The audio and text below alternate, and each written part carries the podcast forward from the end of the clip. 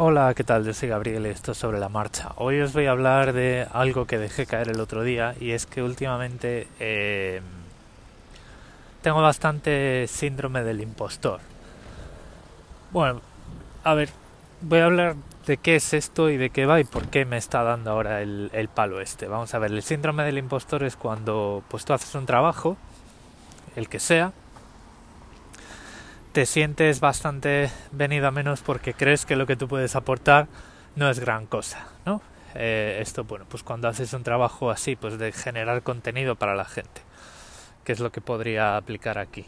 Eh, en otros ámbitos, pues por ejemplo, esto es lo que sientes cuando empiezas a trabajar de nuevo y te tienes que dirigir con cierta autoridad a equipos o a gente que lleva trabajando más que tú, es lo que puedes sentir cuando eh, promocionas y te dedicas pues además de hacer tu trabajo a gestionar o a guiar a otras personas que a lo mejor han tenido otras experiencias diferentes a las tuyas, a la, a la tuya, otra trayectoria profesional y que a ti por alguna razón pues esa experiencia te puede parecer pues más completa o puede parecer o puede que sea, pero por la razón que sea, pues tu superior ha decidido que eres tú el que va a promocionar, ¿vale?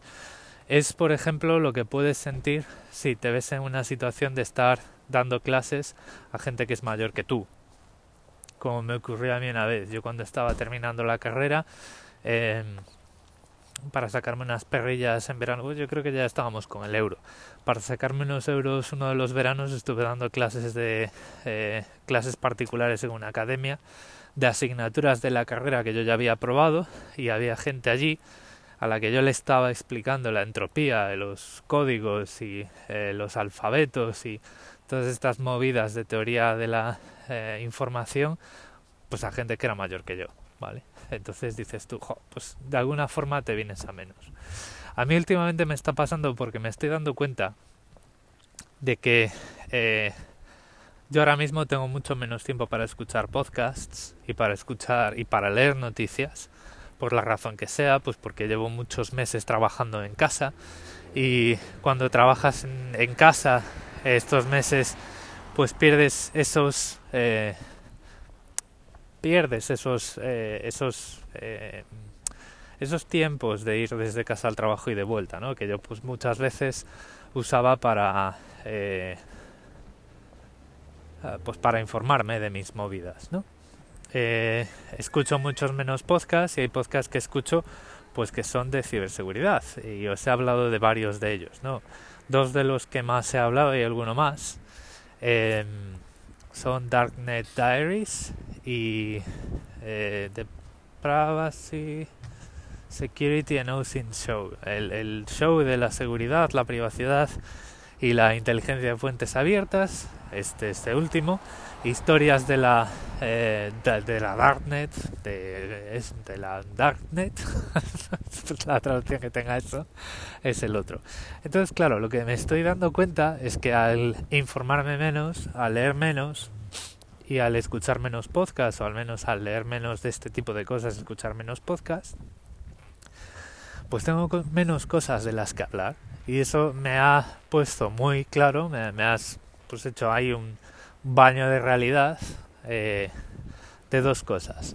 La primera es que pues estoy mucho en la estela de gente que hace las cosas mucho mejor que yo, como puede ser, por ejemplo, cuando leo información, pues Brian Krebs, o cuando puede ser eh, este correo del que os he hablado varias veces que me llega todos los días del, de la oficina central de, del banco donde trabajo, de la parte de ciberseguridad, con noticias relevantes y tal, y de gente que hace podcast, eh, muchos mejores, mucho mejores que el mío, y que se dedica, dedica un tiempo a hacer investigaciones, a mantener pues sus conocimientos, a ir construyendo una fuente de contenido propia que poder publicar. Y eso, esa es una de las cosas que me ha eh, puesto delante y que es de donde me viene el síndrome del impostor. Y luego también hay otra, y es que a mí lo que me gusta es el contenido original. Eh, cuando me he dado cuenta de que no tengo tantas cosas de las que hablar, eh, porque voy repitiendo un poco o trayendo este tipo de cosas, que Eh, luego podemos hablar de cómo lo hago yo, ¿no? Y tal. Y también podemos racionalizar un poco esto a posteriori. Pero lo que me he dado cuenta es de que eh, no tengo una línea clara de contenido propio, que debería estar trabajando más. Entonces, pues aquí es donde entra ya la encrucijada de verdad y lo que debería eh, ser distinto de los podcasts que hice anteriormente. Ya anteriormente tuve hasta tres podcasts antes de sobre la marcha, que eran Pitando, que fue el primero, Bajo la carcasa, que podríamos decir que es el que más se parece a este, y Australiando, que os contaba un poco mi llegada a Australia. Y de hecho, en Sobre la Marcha, al principio lo podéis buscar, os cuento por qué dejé de hacer Australiando y por qué lo eliminé de todas partes y ahora mismo pues eh, no se puede encontrar. En esos, en los tres podcasts además, llegué a la misma conclusión y es que para hacer aquellos podcasts necesitaba mucho más trabajo en la en el calendario editorial y en ir eh, recopilando historias, irlas transformando, irlas haciendo parte de mi fuente de contenido original. Y por eso mismo, y porque no tenía tiempo, pues los he ido dejando, ¿vale? Y los he ido dejando y les he dado un final como debía ser. Es decir, em, aquellos podcasts, pues no me sentí cómodos dejándolos por ahí, tampoco se pueden escuchar, pero esos dos, pitando y bajo la carcasa, me los podéis pedir y yo os los envío. Y os los envío con una copia estática de la web que tuve en su momento, para que podáis leer los artículos que las acompañaban, ¿vale? Australiando no.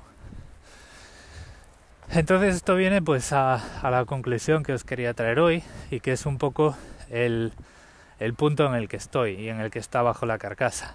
A ver, yo entiendo que podáis valorar eh, mi forma de explicar las cosas, aunque sea mi forma de explicar las cosas andando por la calle, y como es estos días y explicándole pues las cosas al micrófono de los cascos de un iPhone, ¿vale?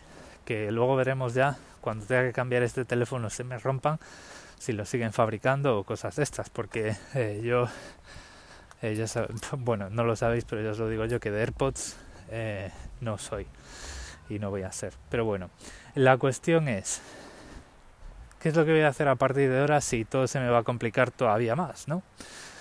Y pues esto también es eh, por una de las razones por las que mm, pues ya no hablo tanto de ciberseguridad, ya no eh, grabo todos los días como antes, o sea, tuve una época muy activa.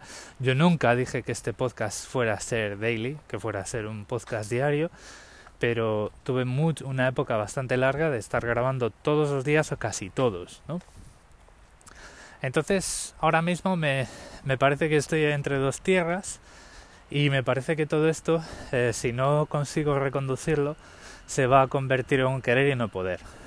A ver, también sé que a mí esto me gusta mucho hacerlo y que llegará un momento en el que eh, pues todo esto pues pase ya de esta situación y encuentre un lugar para todo esto, ¿no? Y encuentre pues otra zona donde me sienta cómoda.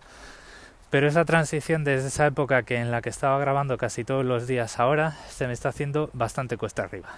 Así que nada, eh, con esta miscelánea os dejo por ahí. No es que vaya a dejar de grabar ni mucho menos, pero eh, bueno, pues a veces también, eh, sobre todo cuando hay cambios en el podcast o cuando esos cambios empiezan a producir antes de que nos demos cuenta, em, pues conviene también contarlos un poquito, sobre todo si al final, pues en este podcast hablo bastante poco de mí y bastante de otras cosas, pues de vez en cuando pues tampoco está de más hablar un poco de lo que se me pasa por la cabeza.